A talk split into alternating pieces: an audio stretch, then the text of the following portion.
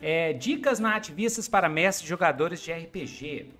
Então, primeira coisa é o seguinte: a gente é, fala sobre dicas de RPG porque é, é, é as, quando eu falo assim de narrativismo, né, de dicas narrativistas para jogos de RPG, eu estou falando principalmente é, sobre é, dentro a concepção que eu tenho de narrativismo dentro da teoria do foco no RPG, que é uma teoria do foco que é uma teoria que eu desenvolvi ao longo do tempo para entender o que, que é RPG, para a gente é, poder é, conversar sobre RPGs de uma maneira mais é, prática, assim, né? De modos, de modo que o pessoal entenda o que que está acontecendo, né? O que está acontecendo. Áudio sussa, tudo ok, sem delay, live fluindo. Beleza, então massa. É, então, a primeira coisa que a gente vai definir é o que, que eu quero dizer com narrativismo, né? Então, para isso, para a gente é, começar com essas dicas narrativistas, a primeira coisa é que eu baseio a minha concepção na teoria do foco. E a teoria do foco no RPG, essa teoria que eu desenvolvi com base em outras teorias antigas de RPG, né? É a gente, eu passo do eu começo pelo pressuposto que jogar RPG é jogar um jogo com um propósito né, com um objetivo. Então você vai jogar Dungeons and Dragons, por exemplo, você vai jogar Dungeons and Dragons com um objetivo específico.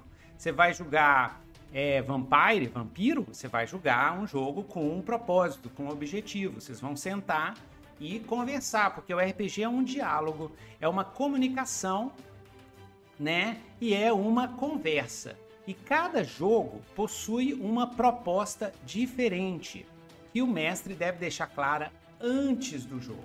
Né? Entretanto, essa proposta costuma mudar na prática do, do jogo por causa de diversos fatores. E eu, eu fiz essa teoria do, do foco no RPG para ajudar mestres, jogadores, né? Eu fiz para mim, para me ajudar, e eu espero que ajude as outras pessoas também, e ajudar criadores de jogos a entender as diferentes propostas dos vários estilos de RPG. Então, a proposta da teoria do foco que não é uma categorização rígida, é uma aproximação conceitual, que é uma indicação de uma direção geral em um jogo de RPG, em um momento do jogo.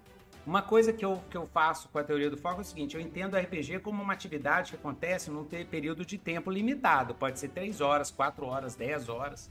E durante esse tempo, o que é que os jogadores e os mestres fazem? O que, que eles fazem durante esse tempo? Se você pudesse dividir esse tempo, 10 minutos disso, 10 minutos daquilo, 40 minutos daquilo, 80 minutos daquilo outro, que tipo de assunto a conversa, que tipo de procedimentos acontecem durante uma sessão de jogo? E aí eu notei que, dependendo do momento do jogo, o, os, a conversa, os procedimentos, que é feito no jogo, vai se focando numa direção geral para um lado ou para o outro, dentro de quatro estilos é, que eu identifiquei, né? Que é, trabalhando teorias antigas, né? Então, é, os, os focos de estilo, do jeitão que, que tanto as regras quanto a sessão do jogo vai em determinado momento, eles é, podem ser assim agrupados em foco gamista, foco simulacionista, foco narrativista e foco representacionista. E também tem os focos subjetivos de diversão, que são os focos, são é, as coisas que cada grupo de jogo curte fazer no jogo, independente ou não das regras, tá? Então, é, os quatro focos de estilos e o quinto foco de, é, subjetivo de diversão é o seguinte: tem o foco simulacionista, que é o sonho agora, todo mundo se reúne para poder visualizar, para poder experienciar uma realidade virtual ali, uma realidade criada na conversa com maior grau de realismo, de verosimilitude dessa simulação. Existe esse foco em prestar atenção na simulação, no que é simulado, tem que ter verossimilhança, semelhança, por exemplo. O foco gamista é o foco do desafio agora, o desafio, o combate estratégico. Será que vou ganhar, vou perder? A competição, competição entre o seu personagem e o monstro. Será que você vai vencer o desafio? É, resolver o enigma, né? Esses são as atividades, os procedimentos, a conversa, o diálogo de foco mais gamista. Né? O foco narrativista, que é o que a gente vai lidar hoje, que as dicas são para esse tipo de foco, é a história agora que é a criação da história, do que a gente chama de ficção de jogo, no momento em que se joga, na hora, e não depois. Não é, por exemplo, você faz aquele mega combate de miniaturas assim, e depois você cria na sua cabeça a história daquele combate. Não. O foco na ativista é a criação da história agora, no momento. Ó, nós vamos fazer uma cena de ação, uma cena de perseguição. Agora. Começo, meio e fim, fechando criando sumário narrativo para a próxima cena. Então esse é o foco narrativista e as dicas de hoje vão nesse sentido, na história, no momento do jogo. O foco principal é a criação de histórias, quando a gente está falando de foco narrativista.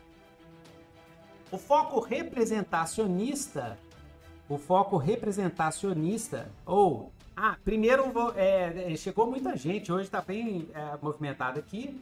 Então, muito obrigado pela presença, Herbert, André Junqueira, Wagner José, Borgesinho, Ebert William e é, o Gabriel Cristóstomo, que está jogando 2D6 World. Exatamente.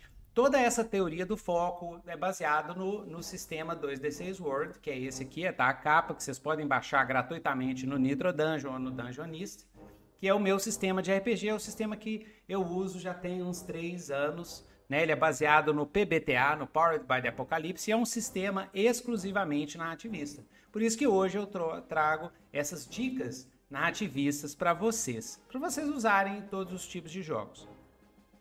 Então, o foco narrativista é a história agora, o foco representa representacionista é a representação agora.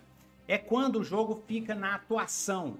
Você atua com o personagem, tanto o mestre quanto os jogadores. No momento desse jogo, é um jogo o, o foco foi para o representacionismo, que é de representação de papéis os LARPs, né, os live action role plays, os roleplays ao vivo assim de live action, normalmente eles são de foco representacionista prioritário. Ou seja, você passa o tempo todo incorporando um personagem, às vezes nem tem regra, às vezes as regras são bem sutis, tem muito pouco metajogo e você só fica representando. Né? Isso é em LARP, por exemplo, né? em live de vampiro, por exemplo, é assim. Né? Então é isso. É, e os focos objetivos de diversão, que é os focos que cada grupo possui. Então tem um grupo que adora discutir regra, então eles vão de vez em quando vão ir para esse foco de diversão. Tem outro grupo que adora fazer zoação, tem outro grupo que adora fazer piada, tem outro grupo que adora é, parar o tempo todo para conversar sobre outro assunto e aí volta. Esses são os focos de, é, subjetivos de diversão.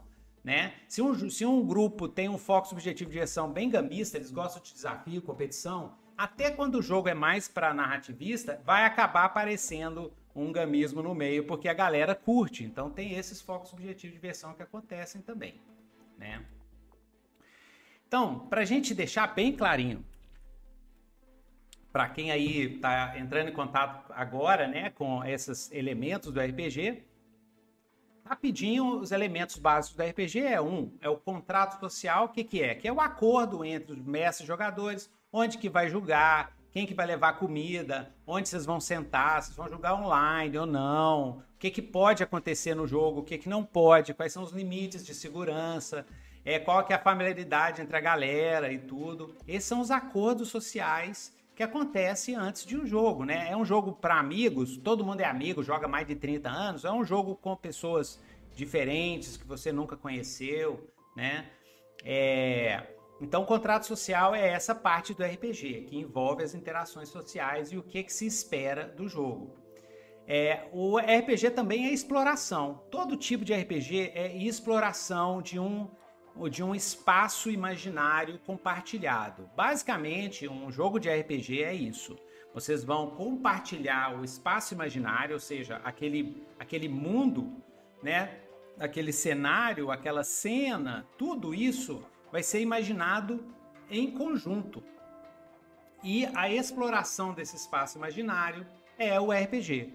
Como a gente explora esse espaço imaginário, aí varia de estilo para estilo. Você pode explorar por meio de todo mundo mantendo a simulação, fazendo como se fosse uma realidade virtual. Você pode explorar através de jogos, de desafios, de combate estratégico, de, né, de movimentação de miniatura que é o gamismo, você pode é, explorar através de criação de histórias coletivas, criar uma cena, fechar uma cena, criar um clímax, você pode explorar representando o personagem, que é no representacionismo, né? Elementos básicos do RPG também tem os personagens dos jogadores, que aqui eu gosto de chamar de protagonistas, né? Em narrativismo, né? É, é de foco na ativista, os personagens jogadores eles são protagonistas da história. Então eles são os personagens principais, né? E os personagens do mestre que são, que eu gosto de falar de personagens coadjuvantes, que podem ser aliados, neutros ou antagonistas. E o espaço imaginário compartilhado é isso que a gente também chama de ficção do jogo, né? É esse espaço que é imaginado junto e que dentro dele começa a acontecer uma história, né, que é o que a gente chama de ficção do jogo. É o que a gente escreve no reporte de sessão. Quando você vai fazer um reporte de sessão, você está transcrevendo a ficção do jogo ali. O cenário, o que, que é? O cenário é o, o ambiente, a descrição do local, do espaço imaginário compartilhado, onde vai ser feita a exploração e a criação de histórias. A situação, o que, que é situação? Situação é um, é uma, é uma, é exatamente isso, é uma situação é uma série de, de, de, elementos que vão gerar a história. Então, a situação de um jogo de vampiro. Ah, você virou vampiro, agora tem que é, aprender a sobreviver com essa maldição. Né? Ah, o, o, o, a situação do Dungeons and Dragons. Ah, um grupo de aventureiros que saem em busca de aventuras é, para ganhar é, ouro ou então para ajudar as pessoas, salvar o mundo. Cada, cada jogador tem uma Cada personagem tem a sua motivação, mas a situação é isso, é um mundo de fantasia que vai ser explorado, né? E, é, e monstros vão ser mortos, por exemplo. Isso é tudo situação, que é o, o que, que é que os jogadores vão fazer naquele mundo, né? Naquele, nesse espaço imaginário compartilhado. Isso que a gente chama de situação. O sistema de regras são os, são os procedimentos. Como é que essa exploração do espaço imaginário compartilhado vai ser feita? Como é que ela vai ser feita? Né? De que modo? Quais são as regras? Que você vai jogar dados, não vai jogar? Vai somar o quê? O que, que são os procedimentos que vão acontecer ali para a criação de histórias, para a simulação de uma realidade virtual, para a representação de, de personagens ou para desafios e competições. Né?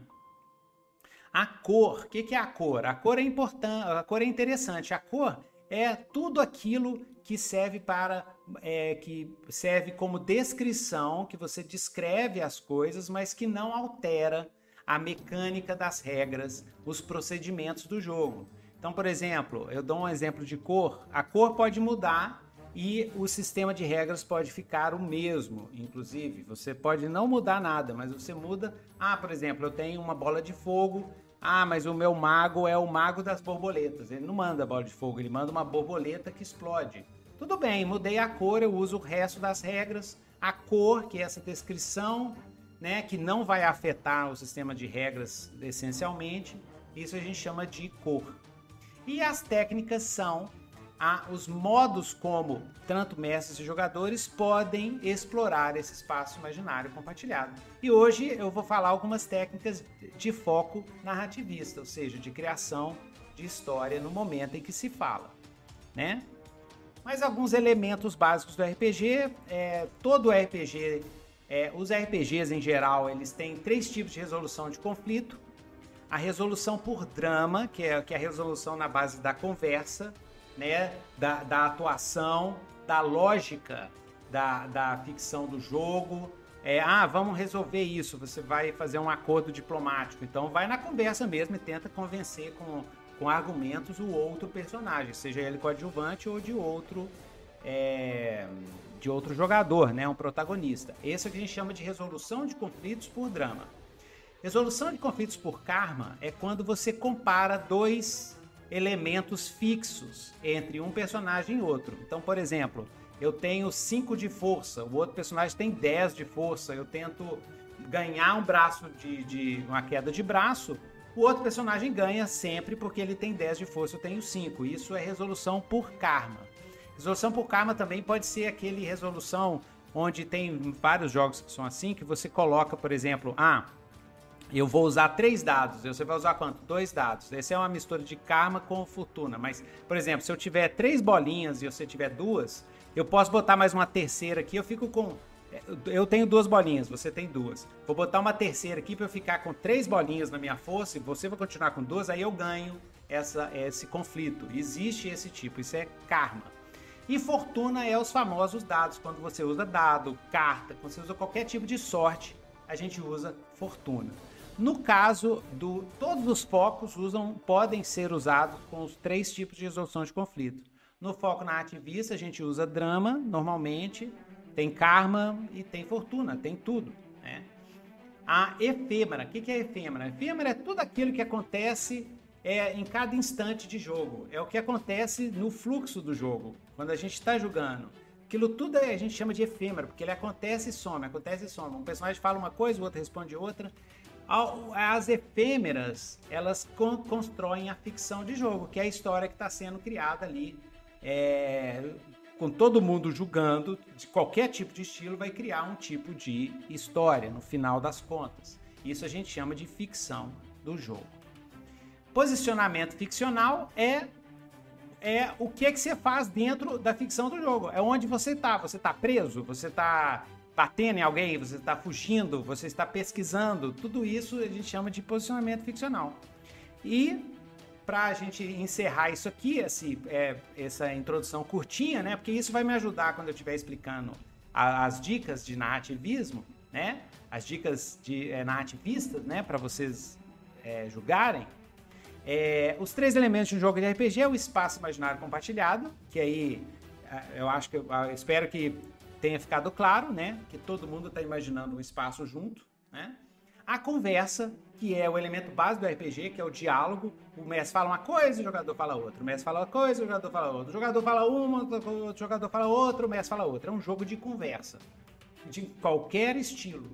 E os procedimentos, que é o que, que a gente faz durante o jogo, né? Que podem ser regulados pelas regras ou podem até ser regulados pelos focos de, de diversão, né? Tem tem grupo de, de, de, de jogadores que joga do mesmo jeito, não importa o que seja a. O, o, o, não importa o que seja o jogo que ele esteja jogando, né? Isso acontece muito, né? Um, ok, deixa eu ver aqui. Ok. Então, massa, massa. Gente, se tiver perguntas, pode ir colocando. Na medida do possível, eu vou respondendo aqui, tá? À medida do possível aqui, ó, vou, vou, vou assistindo aqui os, as perguntas. Vocês podem perguntar à vontade, tá? A ideia é essa mesmo. Então vamos lá. É... Seguindo em frente, os focos de estilo e os procedimentos. Então, o que, que são os procedimentos? Procedimentos é o que, que a gente faz durante um jogo de RPG. O foco gamista tende a priorizar os procedimentos é, que envolvem né, decisões estratégicas, tá, galera? Decisões estratégicas. Então, falou de decisão estratégica, a gente está falando de. Falou de decisão estratégica, a gente está falando disso, tá? A gente está falando de é, foco gamista, né? Decisão estratégica. Existe uma, uma prioridade em relação a isso. Né? Não é nada estanque aqui, não é nada fixo aqui, não. O foco narrativista prioriza procedimentos que envolvem decisões narrativas e dramáticas. O foco simulacionista prioriza procedimentos que lidam com a verosimilitude da simulação pretendida. E o foco representacionista prioriza procedimentos que criam oportunidades para representação em primeira pessoa né? Então cada estilo tem a sua prioridade, né? Então é isso, ok? É, e cada foco de estilo gera expectativas diferentes. Então vamos ver aqui o foco narrativista, a história agora. Quando a gente está jogando um jogo de história agora, mestres e jogadores buscam, através das regras, criar uma história em tempo real. Então, é, eu recomendo, para ficar mais claro, vocês assistirem jogos de foco narrativista para você ver como, que, como é que isso acontece na prática. Então, por exemplo, Dungeon World, Apocalipse World, é, The Loyal, é, Arquivos Paranormais, né? Tem vários jogos que o foco principal é narrativismo, narrativista, então vocês vão ver isso na prática, né? Através das regras, nos meus jogos aqui, né, do, do 2D6 World, Monstro da Semana, se, se vocês assistirem uma sessão, vocês vão ver que o, o foco da sessão é a criação da história em tempo real. Esse foco na criação da história, ele é feito com, com os seguintes elementos: abertura e fechamento de cenas, regras para clínicas, para clímax, ou habilidades e testes dos protagonistas, dos personagens, que muda a ficção do jogo, muda o rumo, o rumo do jogo está sendo criado coletivamente. Então, quando um jogo tem foco de criação de história, ele vai provavelmente ele vai ter mecânicas com isso, sobre isso, mecânica de abertura, fechamento de cena, mecânica que vão permitir uma reviravolta na história, alterar a trama radicalmente e mecânicas que permitam narrativa compartilhada. Ou seja, a autoridade da, do, do, do, da criação do jogo ela é dividida entre o mestre e os jogadores. Esses são jogos de foco narrativista. A prioridade de um foco na, de um jogo de foco narrativista é a exploração da premissa temática de um jogo, ou seja, sobre o que é o jogo. Exploração de dilemas internos dos personagens, o arco emocional dos personagens e a transformação dos personagens ao longo da narrativa. Esse é o foco quando a gente está jogando com foco prioritário na narrativista. A gente quer saber da história, dos arcos dos personagens. O que é arco de personagem? Arco de personagem é quando você pega um personagem que ele vai do ponto A ao ponto B, ou seja, ele começa de um jeito, passa por uma jornada e fica totalmente, radicalmente diferente, tem revelações, ele muda de ideia, muda seus relacionamentos, muda sua visão de mundo. Isso é um arco de personagem. E um jogo de foco na ativista, como Dungeon World, Apocalypse World, Monstro da Semana, é, Blades in the Dark, é, City of Mist, que vai sair aí no Brasil, os jogos do Fate, por exemplo, o meu 2D6 World, todos esses jogos, o foco é nisso, a exploração do, do arco de personagem e da premissa temática do jogo. Se um jogo é de pós-apocalíptico, nós vamos ver o que, que acontece com os personagens quando eles estão tentando sobreviver no mundo pós-apocalíptico, quando eles estão tentando construir uma comunidade, o que, que, que, que acontece com eles. Se um jogo é de Dungeon World, né, um jogo de fantasia, o que, que acontece com esses personagens quando eles vão vivendo aventuras, se eles buscam seus objetivos, se envolvem com vilões, se envolvem com, com grandes eventos épicos, ou então uma, uma exploração de dungeon como é que eles vão se transformando, como é que eles, que eles mudam a sua visão de, de, de, de mundo, como é que eles vão alterando a, o mundo e a história deles, né? É isso que eu acho fantástico quando a gente joga de foco na ativista, que a gente está criando uma narrativa coletiva. Nem o mestre, nem os jogadores têm controle total dessa, dessa narrativa. Essa narrativa vai vai por caminhos muito imprevisíveis. É isso que dá o gostinho legal quando a gente joga com foco na ativista, né? Então é isso aí. Então vamos lá. Dicas, finalmente fiz essa introdução, assim, porque eu gosto para deixar todo mundo sincronizado, né? Tiver alguma pergunta, ah, vou dar uma pausa aqui ver umas perguntas, deixa eu ver. É... Herbert Williams, sobre resolução por drama, rola o seguinte: o jogador mais desenvolto seduz a princesa, convence os mercenários inimigos a se aliar para um objetivo e o patrão pega o tesouro outro mais tímido, travado, acaba não tendo fluidez. Como equilibrar isso? Não, Herbert, é, não, é, não tem problema, não existe.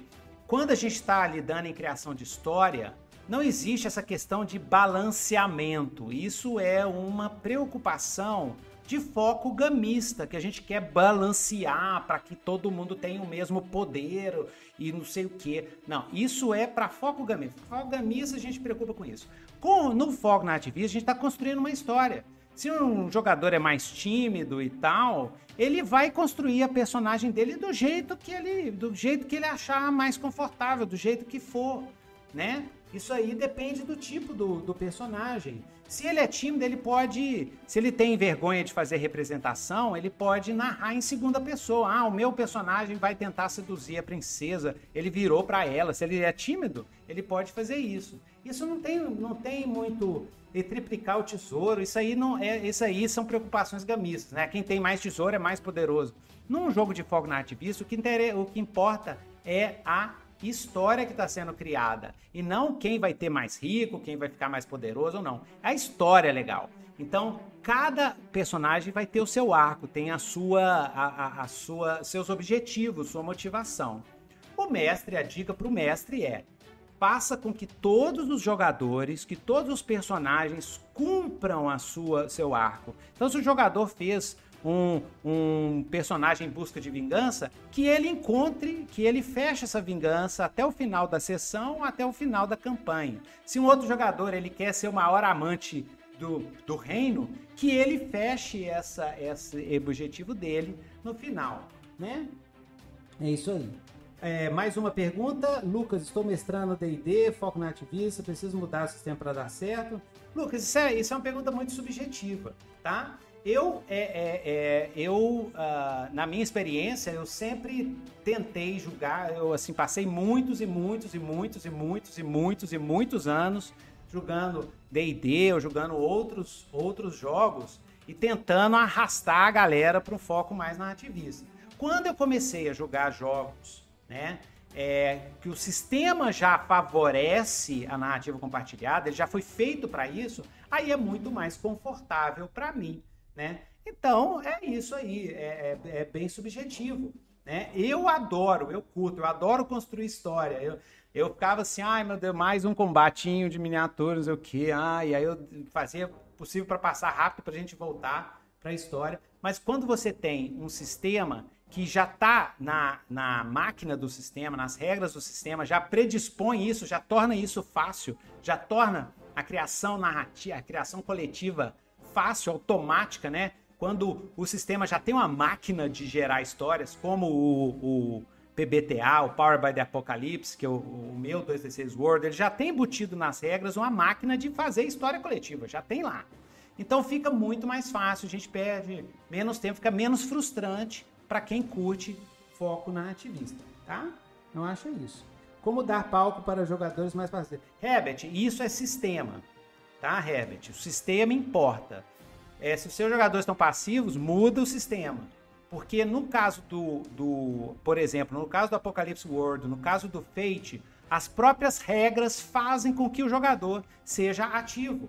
Porque se ele não contribuir para a história, quando ele usa as regras, ele começa a contribuir para a história. Não tem jeito. Por exemplo, no caso do Apocalipse Engine, no caso do meu 2D6 World, o jogador toda vez que ele vai fazer alguma coisa no jogo, ele fala assim: ele fala o que, que ele vai fazer, o mestre fala se é possível dentro da, da do cenário, se é possível dentro dos, dos, limites do personagem dele, da situação, da cena. Se for possível, o jogador rola.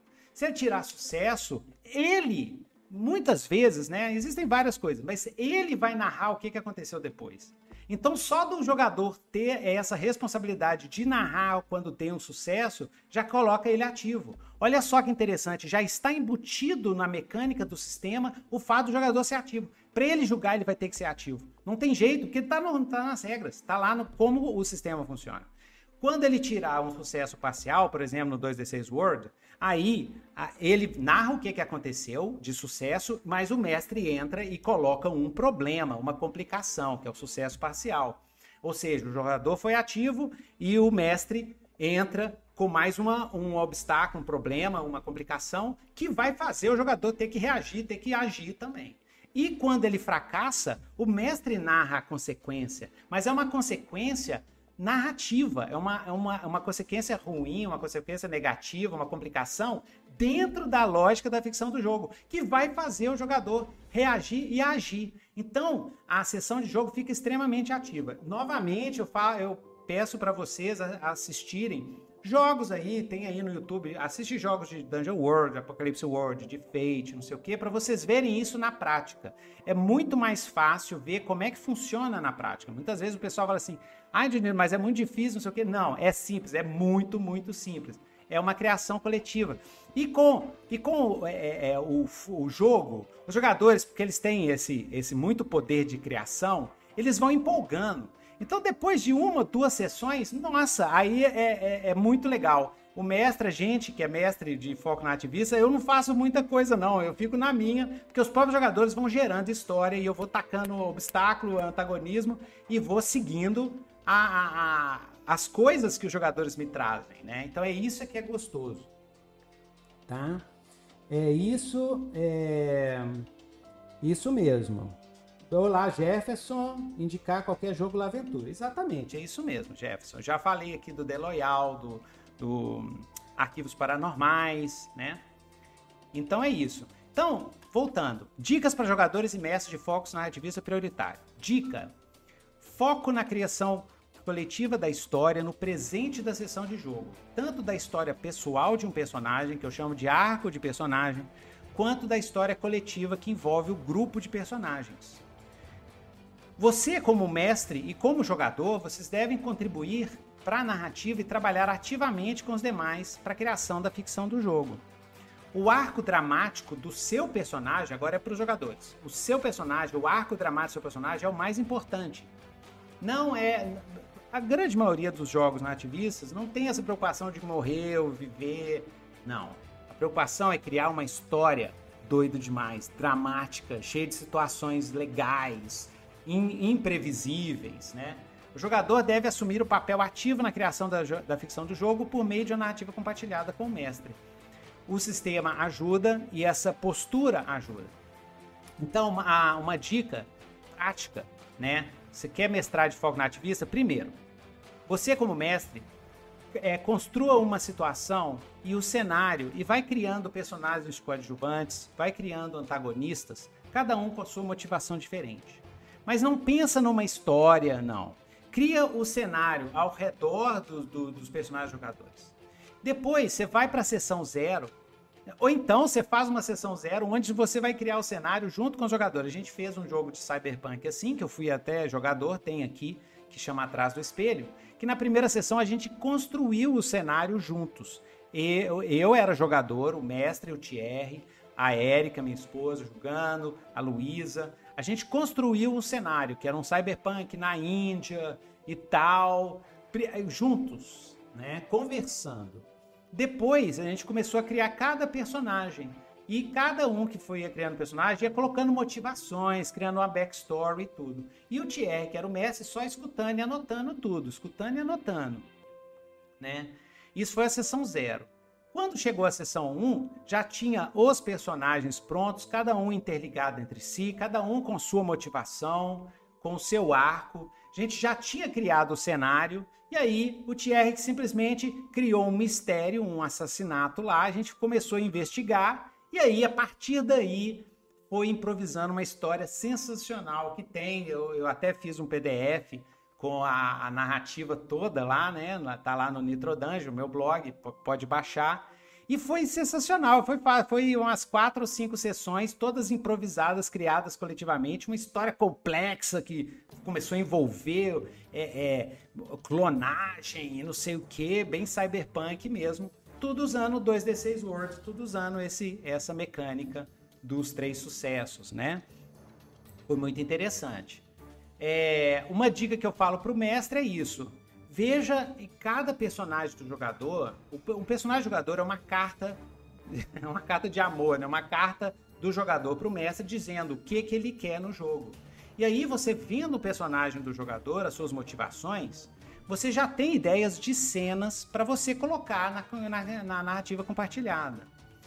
É, então faz uma lista das cenas para que cada personagem de jogador tenha o seu momento de brilhar e, e aconteça no jogo coisas que ele está esperando. Outra coisa que a gente faz também muito na ativismo é o seguinte: na sessão zero a gente foi jogar Apocalipse World, né? E na sessão zero eu conversei com. A gente foi montar o cenário, a gente montou um cenário pós-apocalíptico e tal, aqui no Brasil e tudo, inclusive né? Bem meio Fallout, porque o pessoal gostava do Fallout, tinha coisa. É, teve uma, um apocalipse nuclear em São Paulo. Tem aí a, o, o, jogo, chama Terra Mutante, né? Vocês podem assistir.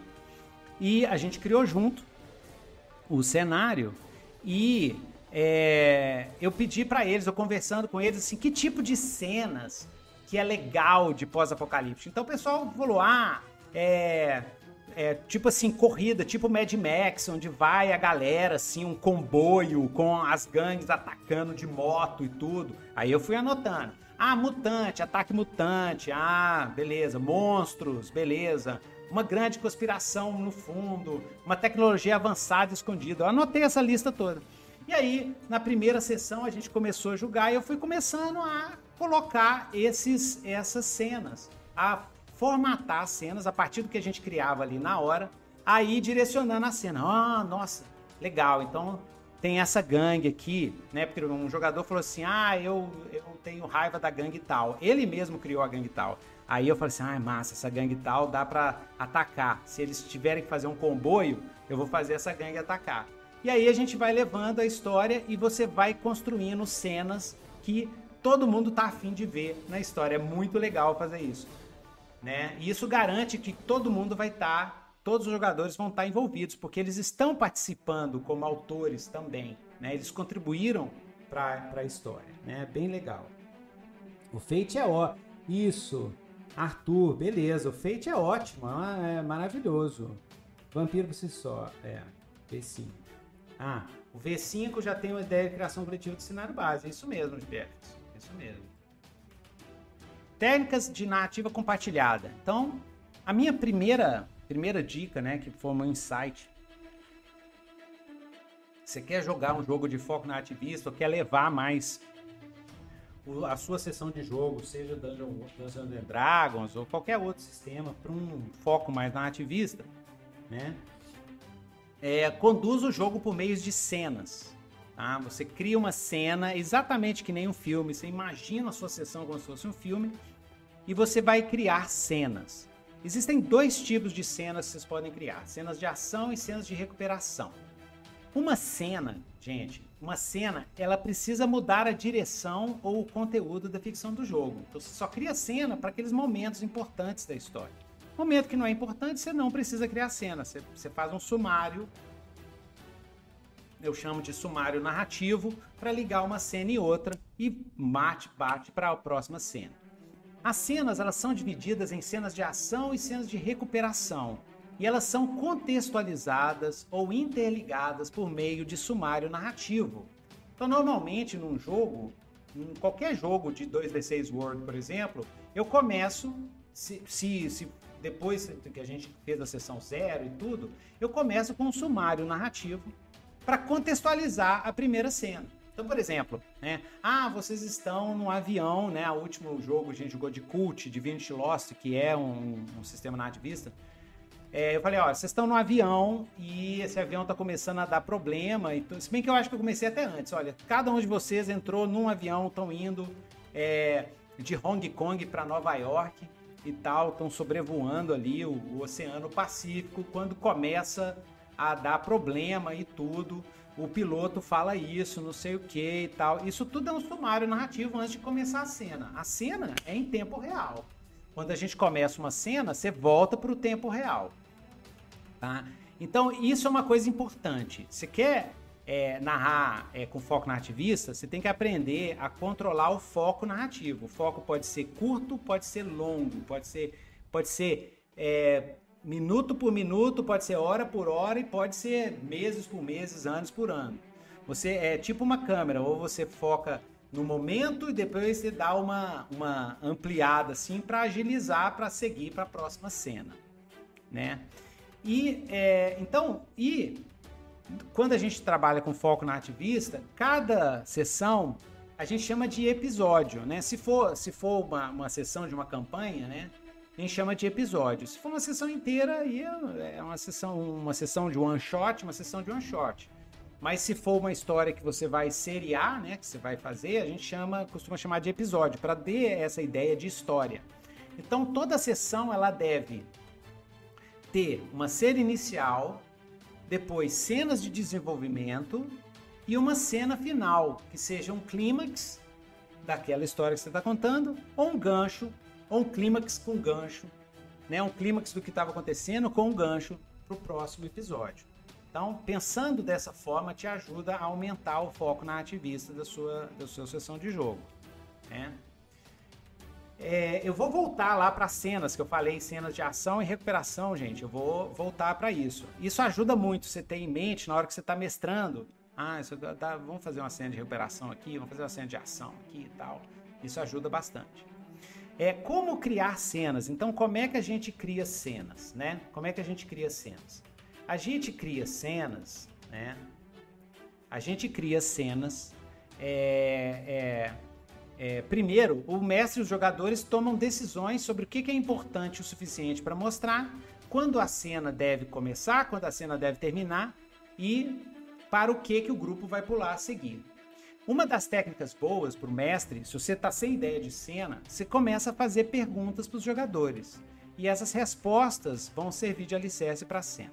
Como é que é isso na prática? Você vira para o jogador, por exemplo, eles caíram na ilha, né? Você vira para um jogador, o que, que você quer fazer? O que, que você vai fazer? O que, que o seu personagem quer fazer? Né? Eu costumo chamar pelo nome. Michael, né? O nome do personagem. Michael, o que, que você quer fazer? Né? Você tá na ilha sozinho, você tá, o que, que você tá sentindo? Ah, eu tô sentindo fome, o jogador ah, inventa, né? Ah, eu tô sentindo fome e muita sede. Nossa, então, ó, você olha em torno, não tem comida. O que, que você vai fazer? O que, que você quer fazer? Ah, eu quero ir na, na, na, floresta que você descreveu ali, quero ver se eu encontro água potável, né? Porque aqui só tem água do mar.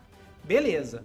Ele vai para lá. Se eu achar que ele encontrar água potável pode ser um elemento para cena, porque, sei lá, essa ilha é assombrada por fantasmas, por exemplo, eu posso abrir uma cena ele procurando a água. Se eu não achar que não é importante, falei assim, olha, você achou água, conseguiu água e retornou. Porque eu achei que não era importante criar uma cena aí. Mas você usa dessas perguntas e, e usa as respostas dos jogadores para criar cena. É, é a melhor técnica narrativa que tem. Entendeu? Você tá sem ideia, vai perguntar para jogadores. O que, que, você vai fazer? Olha, explodiu, você, você escutou um barulho horrível, um rugido horrível vindo da caverna lá do outro lado da ilha né? E você escutou claramente que veio de lá. O que, que você quer fazer? Nossa, eu eu vou para o outro lado, eu não quero ir lá não. Aí um outro jogador diz, ah, eu quero ir lá para ver o que, que é que está acontecendo lá. Aí massa.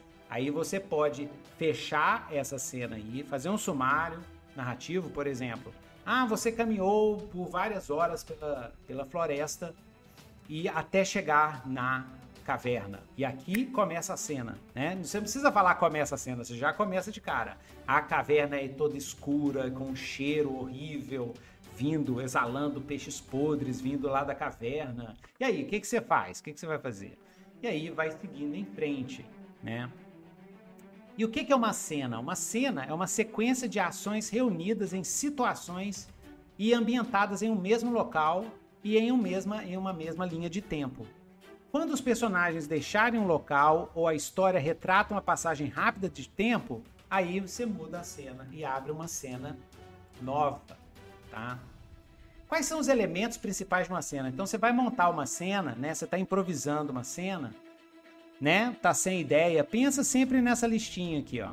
Primeiro o elenco, quem que tá participando da cena, o cenário, o intervalo de tempo, né? o quanto tempo que vai passar para a cena, que tipo de cena que é, uma cena de ação ou uma cena de recuperação, né? Qual que é o objetivo da cena? O que, que você está querendo com essa cena? Qual que é o objetivo da cena? Ah, o objetivo da cena é mostrar o primeira, a primeira pista do perigo que tem nessa ilha. Botar o mistério, um pedacinho do mistério para os jogadores. Esse é o objetivo dessa cena. Então você cria a cena, bota o mistério, depois fecha a cena né? Antagonistas e obstáculos. Gente, a coisa que mais mata um jogo é não ter antagonista e não ter obstáculo e não ter conflito. Se você acha que seus jogadores estão muito passivos, preste atenção, veja se você é mestre e acha que seus jogadores são passivos, preste atenção para ver se você não está colocando pouco conflito, pouca tensão, pouco antagonismo ou antagonistas na sua história. Tá? Porque dependendo do, de como, do conflito, do obstáculo, do antagonista que você joga, eles vão ter que reagir de alguma forma. Eles vão ter que, que, que fazer algo. Né? Então pensa bastante. Toda cena tem que ter conflito. Toda cena de ação tem que ter conflito. Né? Cenas de ação. Motivações. Quais são as motivações? Tem um monstro, qual é a motivação desse monstro? Tem um, um, um obstáculo, né? Uma, uma avalanche. Qual é a motivação da avalanche? É acabar com os jogadores, ou é tampar aquela passagem. Eles vão ter que bolar outra estratégia para entrar no castelo do vampiro, por exemplo. Deu uma avalanche de neve e tampou a passagem que eles iam usar. E aí? Né? Conflito, o que, que está em jogo? Toda cena tem que ter algo em jogo. Tem que ter risco. Risco. O que eu acho muito legal de jogos como do, do Apocalipse Engine, né, do 2D6 World, é que tudo que os jogadores querem fazer envolve um risco. Então eles podem fazer o que, ele quiser, que eles quiserem, desde que eles aceitam o risco no caso deles falharem, ou no caso deles tiverem sucesso parcial, né?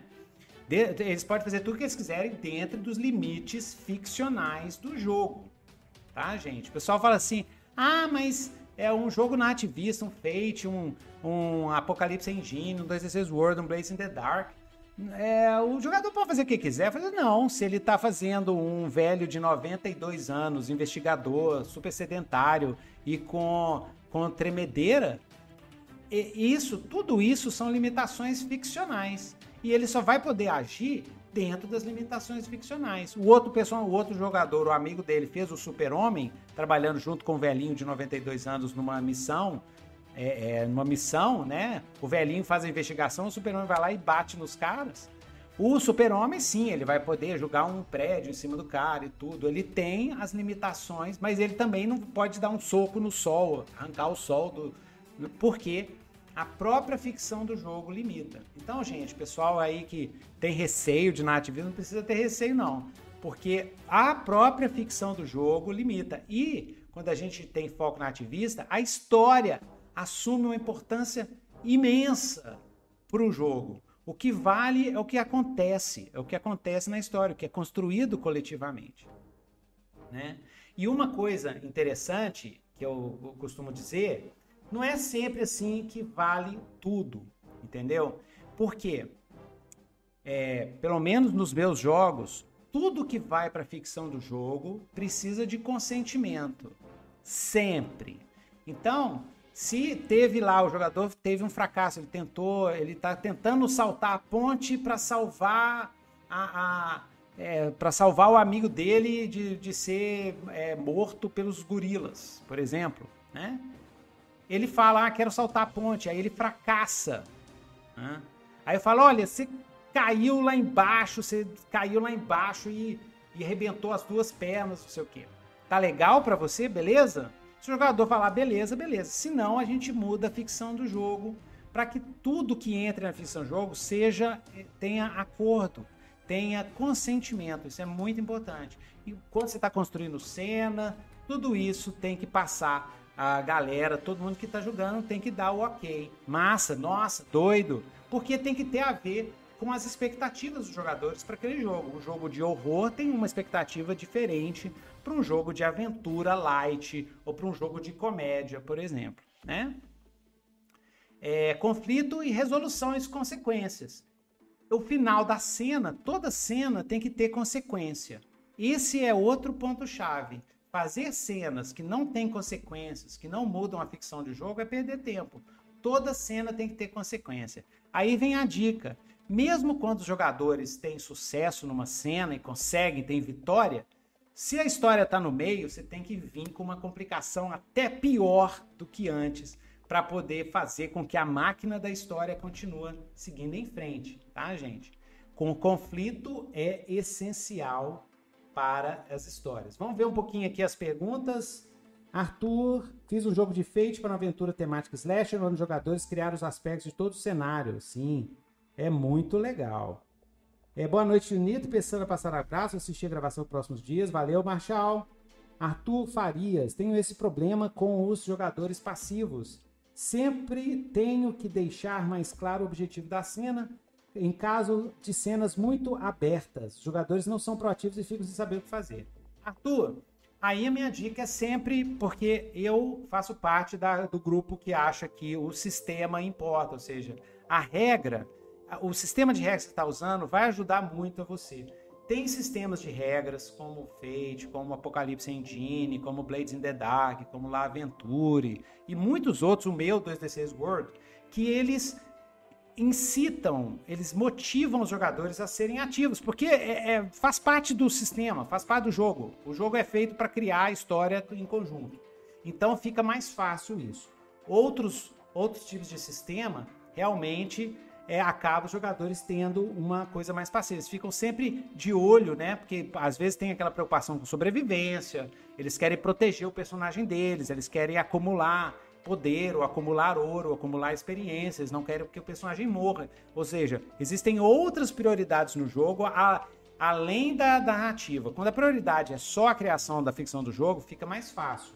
Os jogadores se sentem mais confortáveis porque eles estão ali para criar uma história coletiva.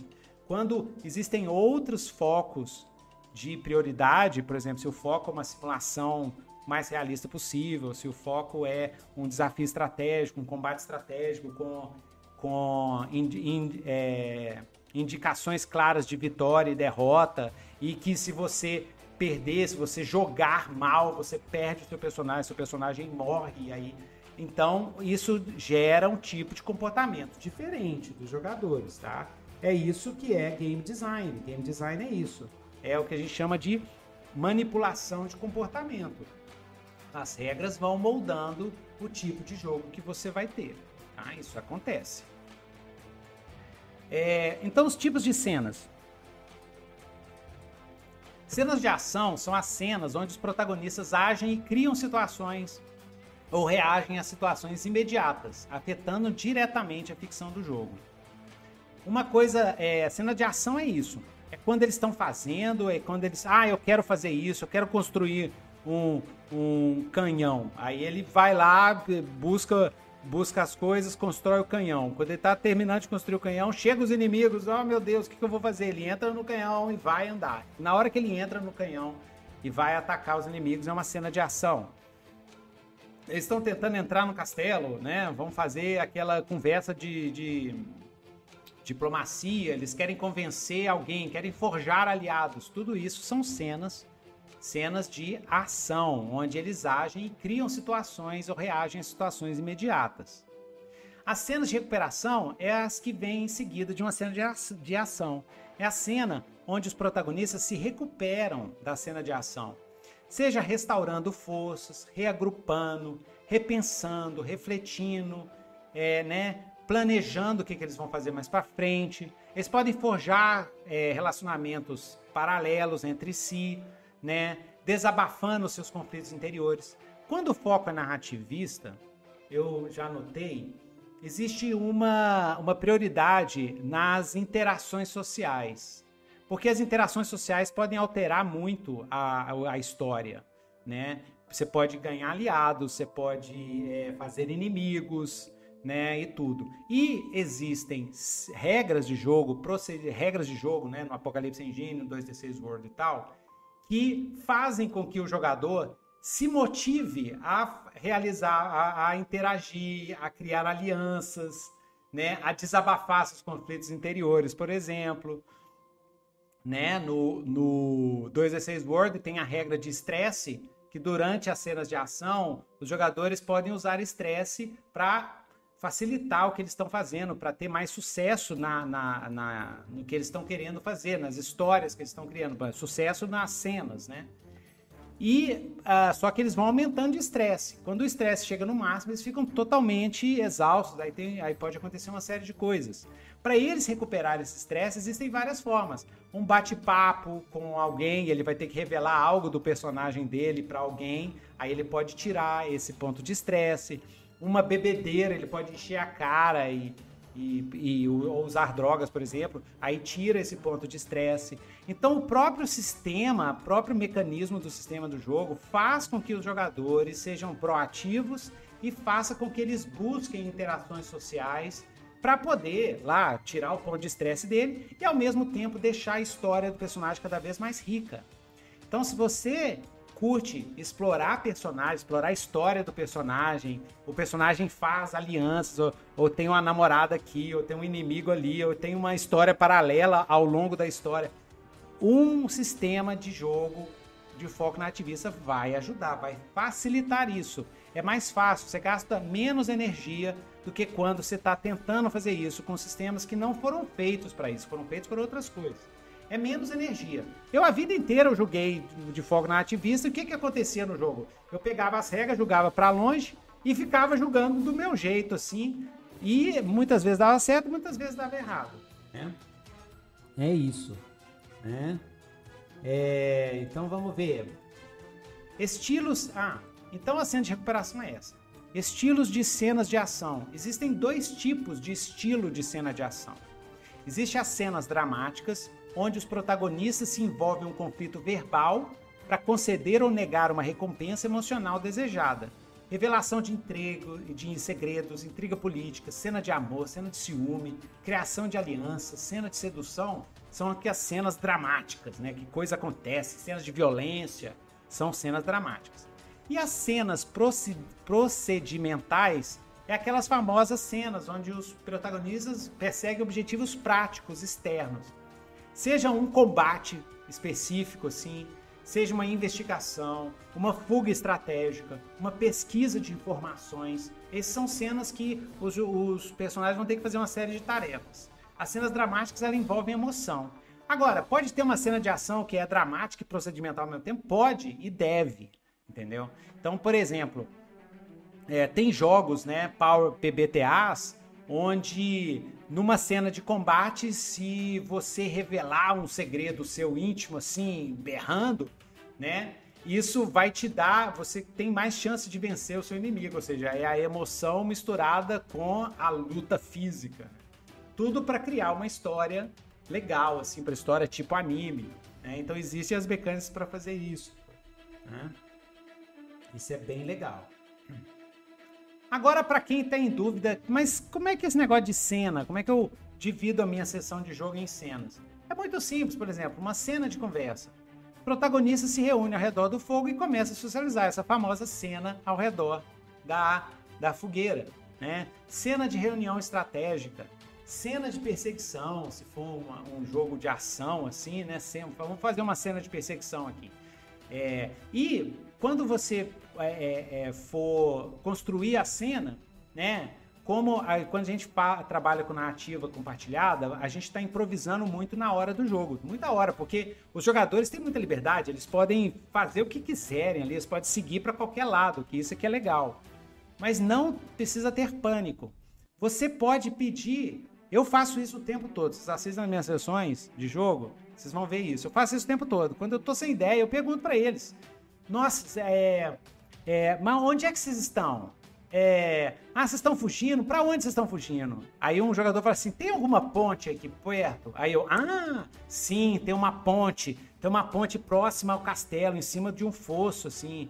Mas essa ponte, um outro jogador pergunta, né? Essa ponte tem algum problema? Né? Eu falo assim: ah, sim, essa ponte tem um buraco no meio. Como é que vocês vão atravessar através dela? Olha só. Eu construí a ponte, construí o buraco no meio, com sugestões dos jogadores. Eu posso perguntar também. Eu posso usar o personagem do jogador e a história do personagem do jogador para poder construir uma nova cena. Então, por exemplo, isso é uma coisa que eu faço direto, jogo de fantasia. Quando eu estou mestrando Legião, Era da Desolação, que é o meu cenário aí. Galera aí que quer contribuir para o Tio Nitro, compra lá o meu cenário, Dungeonista, 20 reais, ou então no site da Buró Brasil, minha editora querida, é 150 reais a caixa, que vem um monte de coisa legal. Quer contribuir com o Tio Nitro, compra o Legião lá, para eles continuar investindo no Tio Nitro, hein, galera.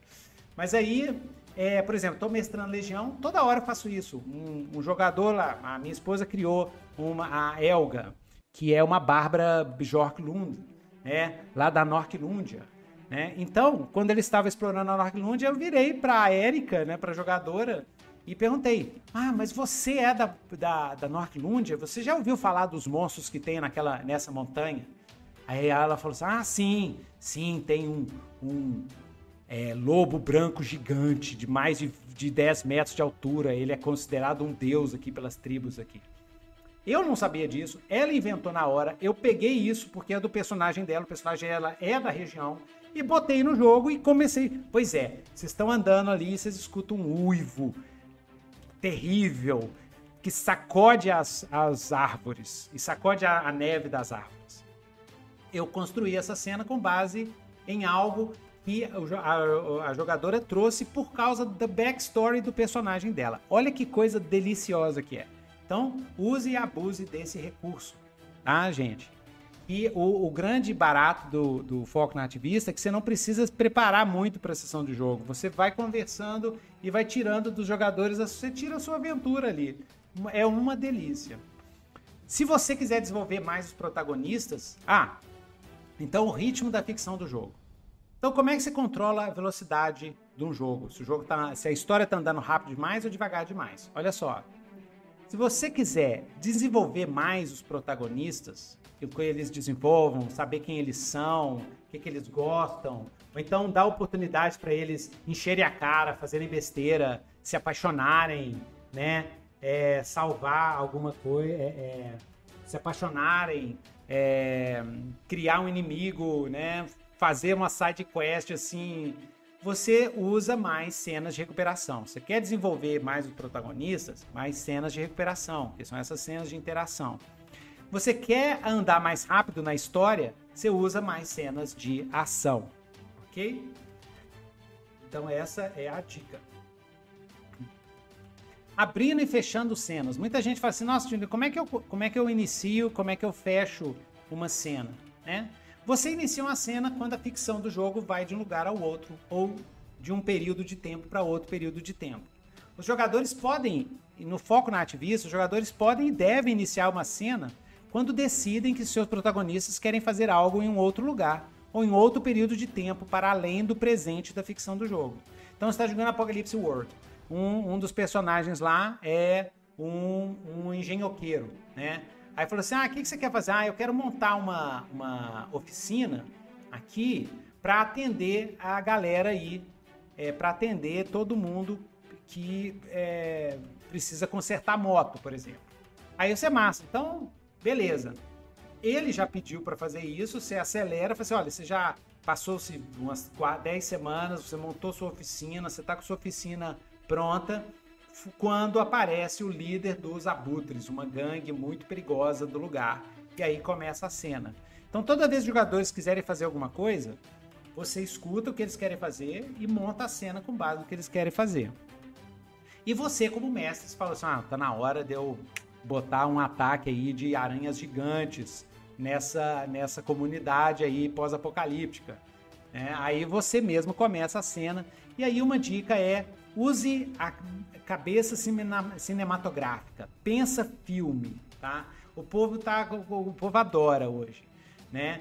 Quanto mais cinematográfico você fizer a sua sessão, melhor. Então pensa, vai abrir uma cena, abre de uma maneira cinematográfica. Ah, vocês, o, um dos vigias lá de fora escuta alguma coisa. Quando ele vai ver nos arbustos, uma teia pega ele e puxa ele para longe. E vocês veem isso. O que, que vocês fazem? É um início cinematográfico. Você imagina a cena no filme assim e copie, cara. Essa é outra dica. Assiste filme adoidado, lembra de uma cena de filme. Replica a cena no seu jogo, uma cena de videogame. Pega, abre a cena. O importante é você abrir a cena, criar a situação e ver e deixar os jogadores resolverem. E depois, a partir das ações dos jogadores, é que você vai fazer a resolução da cena. Tá? A partir das consequências das ações dos jogadores. Ok? Hum. Jogadores e mestres podem encerrar uma cena e começar uma cena nova ou fazer um sumário narrativo para ligar uma cena e outra. E tradicionalmente é o mestre, é o moderador da narrativa, né? Ele é que decide o que, é que vai entrar de acordo com, de, com todos, né? E com o consentimento de todos, o melhor momento para iniciar, para encerrar uma cena e para iniciar uma nova cena. Ok, galera? É, e outra coisa também, né? No 2D6 World, em vários jogos, lá Aventura, em vários jogos, mas no 2D6 World eu botei lá bem claro. É, é legal ter regras de segurança.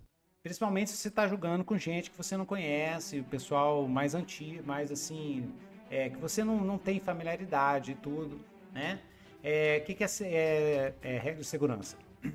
São regras, gestos, movimentos, procedimentos para quando alguém se sentir incomodado ou que não queira que algo ou rejeitou alguma coisa, que aconteceu no jogo, seja na ficção, seja na interação com os outros jogadores, ele pode fazer, por exemplo, no, no 2 e 6 Word a gente tem o um movimento corta-cena, que é esse, é, é, uma tesourinha assim, se alguém, ah, não, não, corta a cena, e o dar pausa, aconteceu alguma coisa no jogo, faz assim com a mão, pausa, ó, não tá legal e tal, vou mudar isso, você para o jogo na hora, muda a cena, altera o que gerou desconforto e, e segue o baile, né?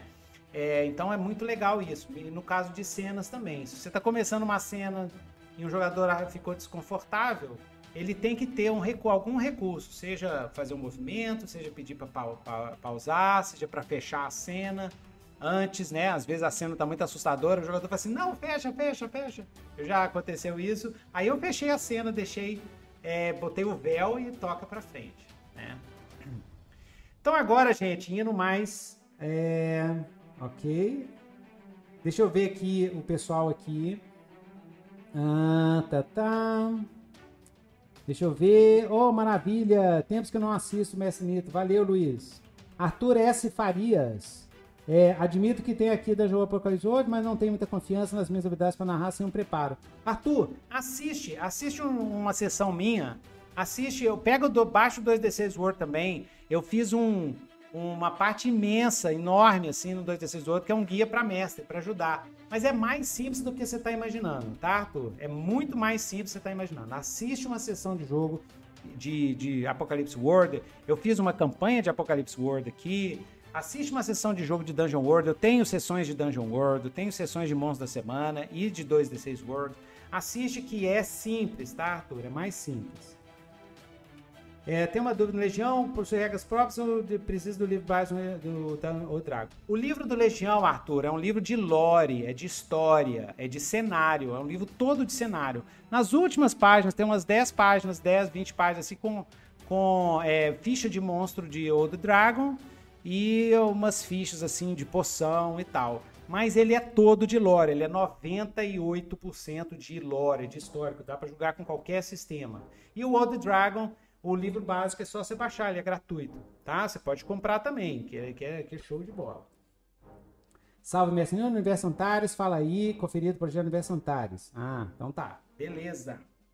Então vamos lá, gente, pra gente terminar hoje aqui, quatro passos para criar uma cena.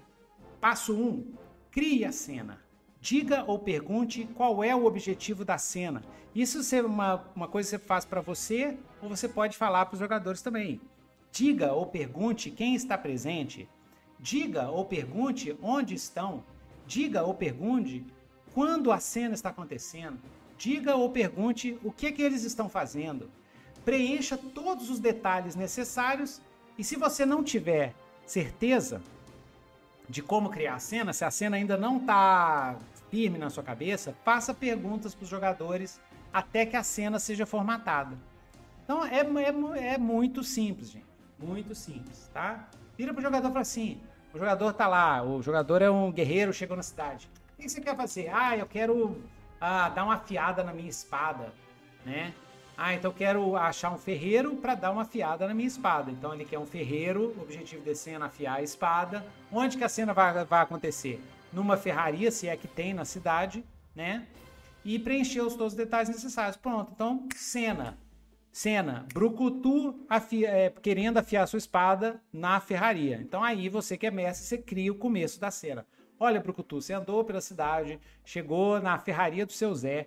O seu Zé é um anãozinho assim, é, que tá lá martelando lá no fundo. Quando você, você entra e fala assim: Ô oh, meu caro aventureiro, o que, que você veio fazer aqui? Pronto, já começou a cena. A partir daí, o jogador vai é, interagindo com você, né? Passo 2, estabeleça a situação. Então, dê ou peça detalhes e especificações o suficiente para visualizar o que está acontecendo, mas não tanto que os olhos que, que é, para você ver o que está acontecendo, né? Para você imaginar o que está acontecendo. Cada cena tem as suas peculiaridades. Por exemplo, em uma cena de diálogo, estabeleça quem começa o diálogo, né? Pode ser você, pode ser o jogador. Se o jogador fala assim, ei, cara, pronto, ele começou o diálogo. Em uma cena de recuperação ou cena de folga, né, pergunte o que cada protagonista vai fazer. Então terminou lá a cena de aventura, lá a cena de ação, né? Os caras voltaram para a base deles, a base de mercenários deles. Aí você vira para cada um e fala assim: o que, que você vai, o que, que você tá afim de fazer? Esse é, é, é essa cena de fogo é um bom momento para cada personagem ter as suas as suas histórias paralelas, assim, para desenvolver histórias paralelas, né? É, em uma cena de combate, estabeleça o momento em as posições relativas, ou seja, quem está atacando quem, quem vai atacar primeiro, né, quem avançou, né? No caso de, do, do, de foco narrativista, cenas de combate, elas dependem muito do contexto. E ela é assim, porque como a gente não segue uma cena de combate por tarefa por tarefa, não é, ah, eu bati isso, ele cortou aquilo. Uma cena de combate é feita através de micro cenas, micro, é como se fosse um filme, gente, é como se fosse um filme. Quando foca na ativismo, é como se fosse um filme. Então você vai assim, que, você aí, os zumbis estão chegando, o que, que, você vai fazer? Ah, eu vou subir em cima do, do tanque, pegar a metranca e brau, varar os primeiros que estão chegando. Massa, você vai fazer isso. Não precisa você pode ir até pela ordem que está na mesa, porque aqui não é o tempo, um tempo assim, é, não é que nem no foco gamista que você divide em turnos, não é isso. Você divide em microcenas. É quando imagina que é um filme. Então, cada hora o foco da câmera vai estar tá em alguém. Então você pega alguém, né? Alguém, o primeiro que tá afim de fazer alguma coisa, o primeiro jogador vai fazer, ah, vou subir em cima do tanque e dar uma metralhada em tudo quanto é zumbi que vier.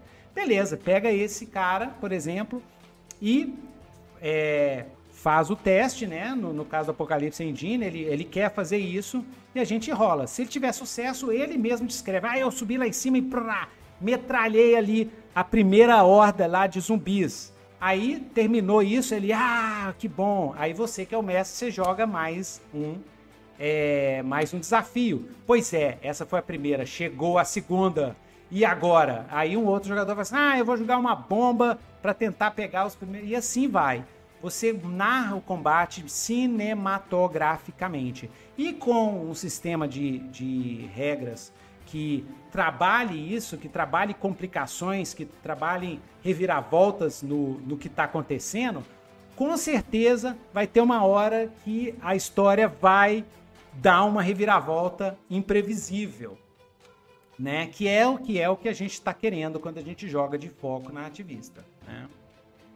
Diga ao que, aos personagens que eles veem, ouvem e sentem. Pergunte. Isso aqui é vital, né? Isso aqui é vital para todo mundo que joga é, foco, né? Com foco na ativista e qualquer outro tipo de foco.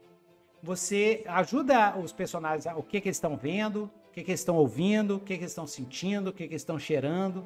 O tempo todo chama os sentidos. Chama os sentidos. Isso ajuda na imersão. Ok? Passo 3. Desenvolvendo a situação. Pergunte o que os protagonistas vão fazer, faça os testes, descreva as consequências dos testes. Em narrativa compartilhada, né, você pode pedir sugestões aos jogadores, ou, dependendo das regras, os próprios jogadores vão narrar os sucessos ou narrar os fracassos. Eu já joguei jogo na Ativista que era assim, que os jogadores narram os fracassos e os mestres narram os sucessos. Super legal. Né? Eu, hoje em dia, eu já tô tão relax nesse negócio assim, que eu mesmo, muitas vezes, eu não tenho ideia. Eu viro pro jogador e falo assim: o que, que, é? que, que você acha que aconteceu com você? Qual, qual é a pior coisa que pode acontecer com o seu protagonista? Ah, aí os jogadores que já estão, que já curtem esse negócio de história, né? Eles já largaram né, o, o gamismo para lá. Então eles já falam: nossa, a pior coisa seria eu perder é, esse meu robô de estimação, que eu adoro ele. Aí eu falo, massa, porque ele tirou um fracasso terrível. Aí eu falo, então você tá falando seu robô foi platifado. Aí ele, não! Porque aí, por que, que o jogador escolheria isso? Porque quando o jogador tá focado na narrativa, no arco do personagem, é muito bom quando o personagem tá motivadaço, entendeu? Então, por quê? Aí a história fica mais interessante. Agora ele vai ter que vingar o robô dele, que, que, que foi destruído, entendeu? A, a, o paradigma, o, a, como é que fala assim, a, a, mentalidade, né? Eu odeio essa palavra, mas o mindset é diferente, é de criação de um arco, né? De personagem. Siga a lógica intuitiva da ficção do jogo. Muito mestre fala assim, nossa, como é que eu continuo esse jogo? Não tenho a menor ideia. Siga a lógica intuitiva. O que, que vai acontecer depois? O que, que provavelmente iria acontecer depois, se acontecesse isso? É essa que a gente chama de lógica intuitiva da ficção do jogo. Confia na ficção do jogo, que a ficção do jogo te leva até um clímax. Sempre leva. É incrível, gente. Parece até magia, mas os nossos cérebros funcionam com história. Então, mesmo na hora que você está improvisando, a história sempre vai ir para algum tipo de clímax. É incrível. Pergunte-se: a situação ainda precisa de mais desenvolvimento? Em caso afirmativo, diga como a situação mudou e recapitule a situação se apropriado e pergunte o que você faz. Se tem uma coisa que vocês podem ficar com essa live de hoje, é isso, é essa frase, o que você faz, ou o que você faz, como diz a galera lá do grupo XP. O que que você faz? Toda vez, mestre e jogadores também, toda vez que você está em dúvida como seguir em frente, vira para o jogador e fala assim, ah, o que, que você faz? O que, que você faz? Joga uma situação e pergunta, o que você faz? Isso é, a, é um truque que te tira de qualquer trava. Tá travado na sessão, joga uma situação e pergunta o que você faz pro jogador. E aí toca o bonde. Continue fazendo isso até a situação que gerou a cena, o conflito da cena, se resolver e a cena terminar. E aí, pra gente terminar, mudança de focos de estilo numa sessão de RPG. Hoje eu falei muito do foco narrativista. E a minha recomendação se você curte muito esse tipo de jogo, utilize sistemas que facilitam isso. Mas dá para usar isso em outros jogos? Claro que dá, claro que dá. Né? A grande maioria né, é, é, de, dos jogos de RPG, eles usam diversos focos de estilo e focos de diversão em suas regras e no modo que eles são julgados. Em muitos jogos vai ter um foco prioritário, um foco secundário, um foco primário. Né? Outros jogos têm regras híbridas, com foco primários, secundários e até terciários bem definidos. É, muitas vezes até separados por turnos. Ah, tá, agora é exploração, agora é interação social e tudo. Ok? Então, é, é, e isso é, é, faz com que quando você. O, o, que eu acho legal da gente ter noção de que uma hora é foco na ativista, outra hora, outra hora o foco está indo mais para o veganismo, outra hora mais para o simulacionismo, é porque te ajuda a gerenciar as expectativas ali naquele momento do jogo, ok? Então é isso aí, galera. E lembrando, né, que cada jogo de RPG é um representante de si mesmo, com as suas idiosincrasias, e possui algo que precisa ser aprendido e descoberto à medida que se joga. Então é o que eu sempre falo: qualquer RPG, qualquer RPG, procure jogar o RPG. Entenda a premissa, entenda o que, que, ele, que ele quer, o que, que as regras estão é, é, motivando o, o, o, jogo, o que, que vai acontecer na sessão de jogo quando aquelas regras entrar em movimento. Né? E jogue. E a última dica é o que eu não tinha lá no passado, quando eu estava começando a jogar RPG ou começando a mestrar. Assista, assista sessões de jogo. Você está mestrando D&D? Assista sessões de D&D. Veja, veja como é que o pessoal mestra. Tá querendo mestrar de foco na ativista? Assista sessões de foco na ativista, vê o que, que acontece, vê diferentes mestres, diferentes grupos. Você vai aprender muito com isso, vai reduzir muito essa ansiedade que muitos mestres têm, né? muitos jogadores iniciantes têm. Que é simples, gente. Contar história é algo totalmente intuitivo. A gente vem fazendo isso mais de 100 mil anos, mais de 10 mil anos de civilização, mais de 100 mil anos de raça humana a gente vem contando histórias, então é isso aí, ok? É muito tranquilo. Beleza, pessoal? Então vamos encerrando aqui. Deixa eu só ver aqui as perguntas. É, as últimas perguntas. David Dark Wolf, muito obrigado pela presença, David. Valeu. Hum. Nosso Conde Sábio foi Legião. Valeu. Apresentei para eles o conteúdo. Muito obrigado, David. Uma dúvida de novato RPG: por que jogar Old School e não a quinta edição? Não, é, por que não jogar o Old School e quinta edição juntos? Pode jogar o que quiser, não tem problema. Você pode. Renan, jogue tudo. Eu sempre falo, jogue, desde que seja RPG. não, pode jogar board game também, mas se não é RPG, jogue tudo. Joga Old School, joga quinta edição, joga quarta edição, joga GURPS, joga tudo, gente. Nossa, nos anos 90, nos anos 80 eu era mais D&Dzão mesmo. Nos anos 90 eu joguei jogo demais. Até hoje eu jogo muito de jogo diferente, de regras diferentes. Quanto todo RPG vai te ensinar alguma coisa. Inclusive, te ensinar o que você gosta e o que você não gosta também. Né? RPG bandido, o que que tu faz? muito bom. Lucas Heck, minha intuição às vezes é monótona, a criatividade parece limitada. O que eu faço quando sinto que a ciência está desinteressante? Lucas, pergunta, faz pergunta para os jogadores, use a criatividade dos jogadores. Entendeu? A cena interessante, vira pro jogador e fala assim: é, você conhece alguém, você conhece um desses caras dessa cena, quem que é? O que, que ele fez? Por que, que ele tá aí? Entendeu? Pergunta pros jogadores, nossa, o que, que você acha é, que, que tem nessa região? O que, que você acha que tem nessa cena? E a outra coisa, quando a cena tá desinteressante, é, eu sempre falo assim, faz chover ninja. Ou seja, cria um, uma ameaça, cria um problema no momento. Entendeu? Ah, eles estão lá no, no, bar, assim, aí é, você chegou lá, o velho, o velho falou, ah, meus caros amigos, vamos lá, é, é, tem essa dungeon aqui, eu te dou 100 peças de ouro para vocês explorar essa dungeon. Aí você, que é mestre fala assim, nossa, essa cena tá meio meio desinteressante. Quando tá desinteressante, cria problema, cria problema. De repente, entra uma mulher, aponta pro paladino do grupo e fala assim: Você, foi você que me. Que. que, é, que me roubou tudo da última vez que passou aqui, seu bandido! Peguem-no! Aí o um monte de guarda já entra, o jogador vão ter que reagir de alguma forma. Foi uma falsa acusação. Né? Então, cria problema. Tem algum livro para indicar mais sobre escrita e narrativa? Sobre escrita e narrativa, Arthur, uh, livro. Uh, tem o livro do Stephen King, é, para que escrever, para que escrever, é, como escrever um, como como melhorar um texto literário, tem em português, é muito bom também. É, a arte da escrita do, ai, eu não sei lembrar de cabeça não, Arthur. Depois você me manda um e-mail e eu te passo uma lista de livros bem legais. Você acha preparar demais para trabalhar a mestragem? Mystic Prophecy, é, Henrique. É, Mystic Prophecy, Henrique. Henrique, eu acho assim, preparar demais ou preparar de menos depende do sistema de jogo do jogo que você está mestrando.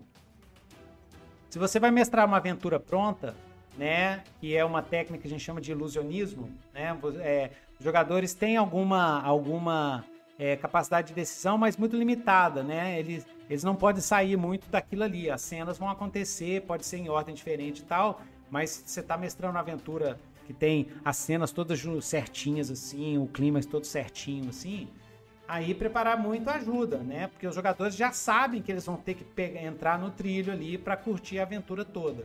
Né? Agora, é, para um jogo de nativa compartilhada, é, preparar muito significa criar cenário, criar cenário e personagens protagonistas, mas não criar cena. Você pode criar tipo é, cenas possíveis, bem genéricas, ideias assim. Eu faço assim, eu faço uma lista de ideias assim. E eu gosto também de fazer um, um pelo menos um cenário inicial bem preparado.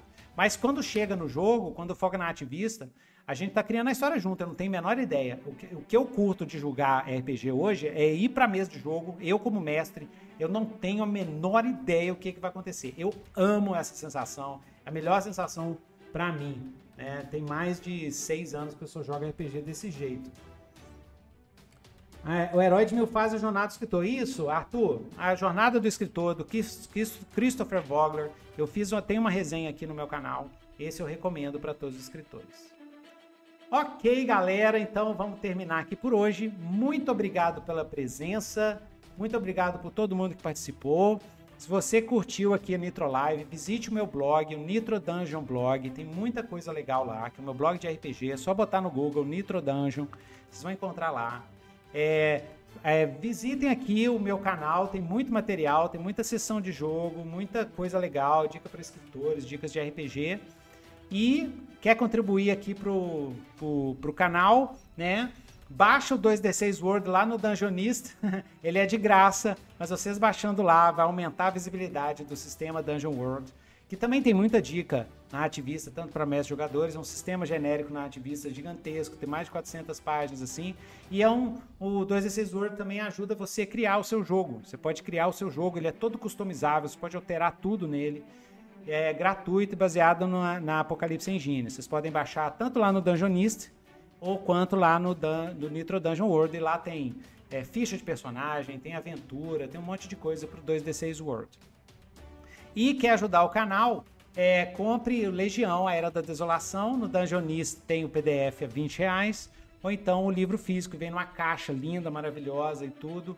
É com, com mapa, é totalmente lore, quase 400 páginas de puro lore, fantasia sombria, brutal e adulta, um cenário no estilo Dark Souls, estilo Diablo, por exemplo, estilo Berserk, né, que a gente perdeu.